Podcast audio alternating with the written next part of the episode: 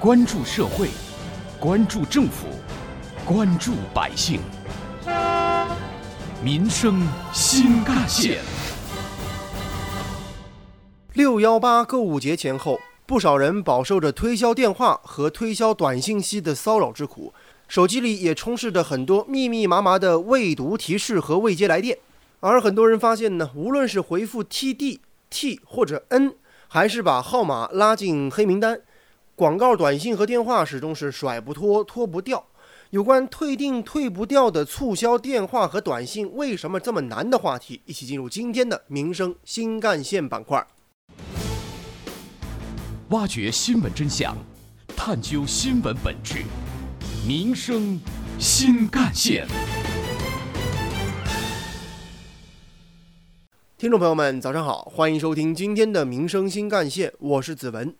当下大家手机里的 APP 呢是越装越多，各个平台都希望尽可能的多的获取用户的注意力和使用度。这一背景之下，平台开始转而进行短信轰炸，甚至是隔一段时间，如果您不用这个软件和 APP，短信都会来提醒您该使用它了。同样，通过堆积数量推高用户点击量。A.P.P. 当然也是有利可图的。实际上，根据法律的规定，消费者必须授权同意之后，商家才能给消费者发送广告短信。发送广告短信之后呢，也必须提供便捷有效的拒收方式。但是在很多平台所谓的精心设计之下，这同意订阅广告短信的文字就巧妙地隐藏在了用户协议当中。说白了，如果您不同意，这软件您就用不了。而所谓的退订呢，基本上也是形同虚设，或者只是终止了某一个号码的短信或电话的拨打和发送，平台可以立刻换个马甲继续给您打电话、给您发短信，甚至当您一旦回复了退订，那就说明平台知道了，好，您是一个活跃用户，这个号码有人用，那么就变本加厉的给您推送。杭州市民王先生，根据短信最后回复 TD 退订的这个提示吧。然后我回复了 TD，但是他没有反应，我这边反而感觉其他的广告软件，呃，其他的广告短信更多了。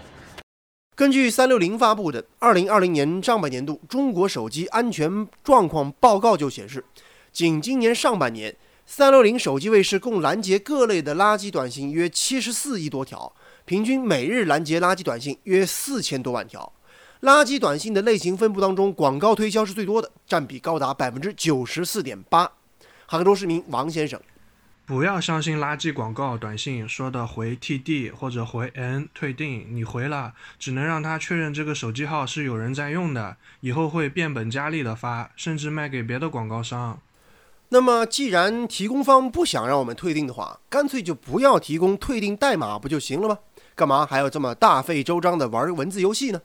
其实啊，根据行业监管条令和运营商的管理要求，发送商业性质的广告推销短信必须标注可退订的提示。然而，一些不规范的商家出于不想让用户退订的目的呢，所以在各种退订指令上玩起了障眼法。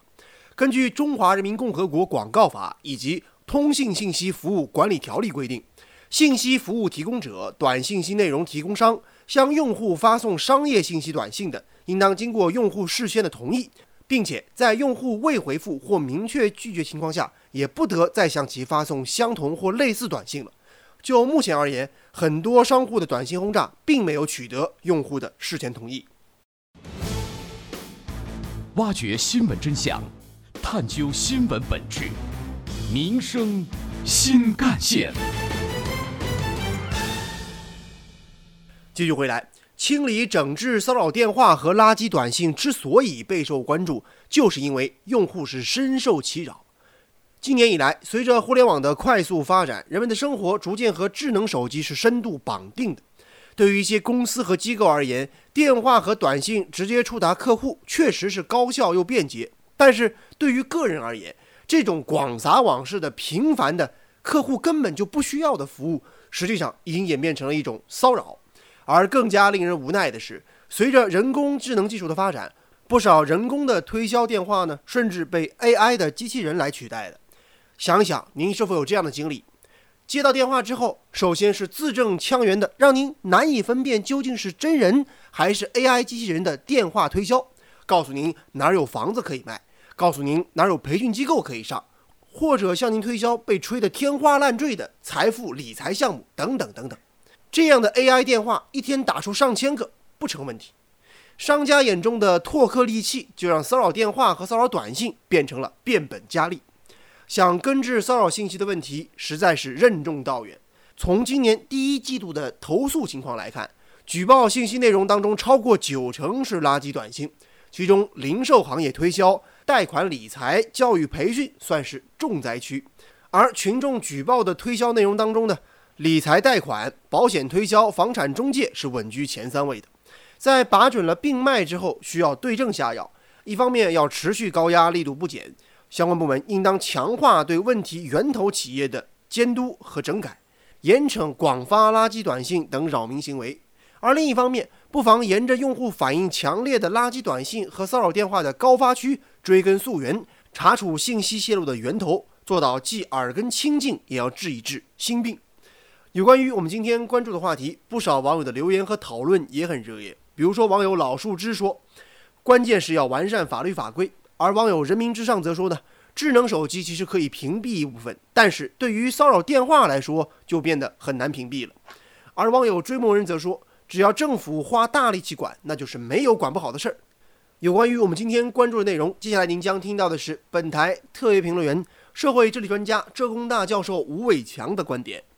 这类问题首先出在电话号码泄露。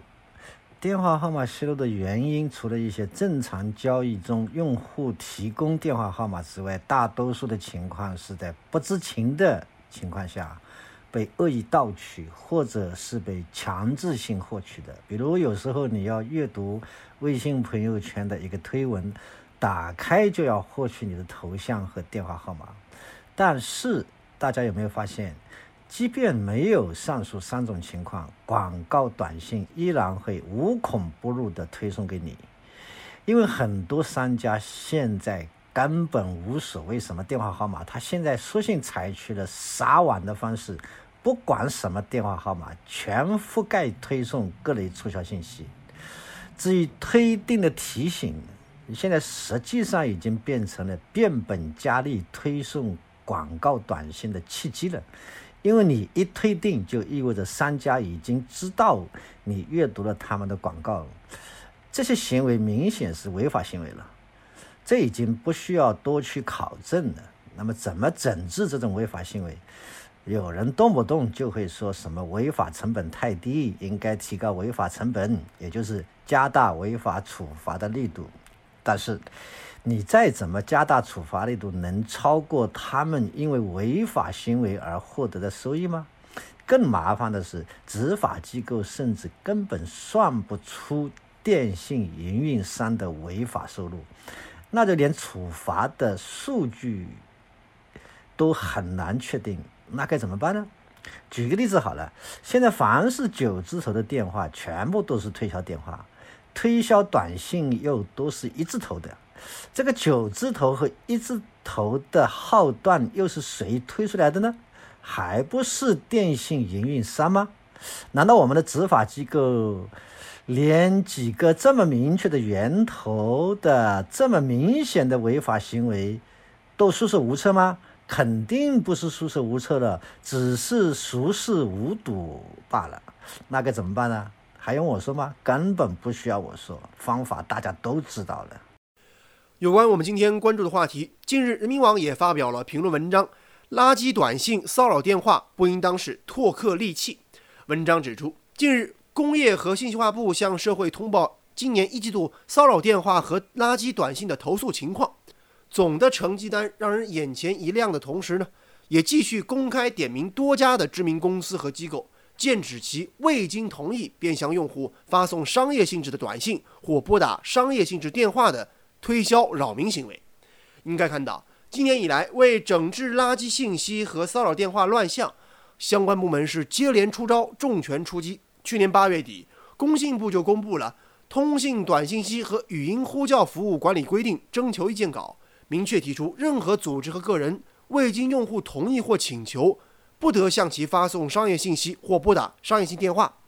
同时，另一方面，相关平台和商家自身也应当认识到。从拓客到真正的获得客户，讲求的不仅仅是骚扰短信和电话的触达，更应当是实打实的影响力。置身于海量信息的环境当中，广大用户对于信息质量的安全性要求正在不断提高。与其频繁打扰，不如在用户感受、产品品质和口碑品牌方面多多打磨，这样才能真正的黏住用户，而不是让消费者感到你很烦。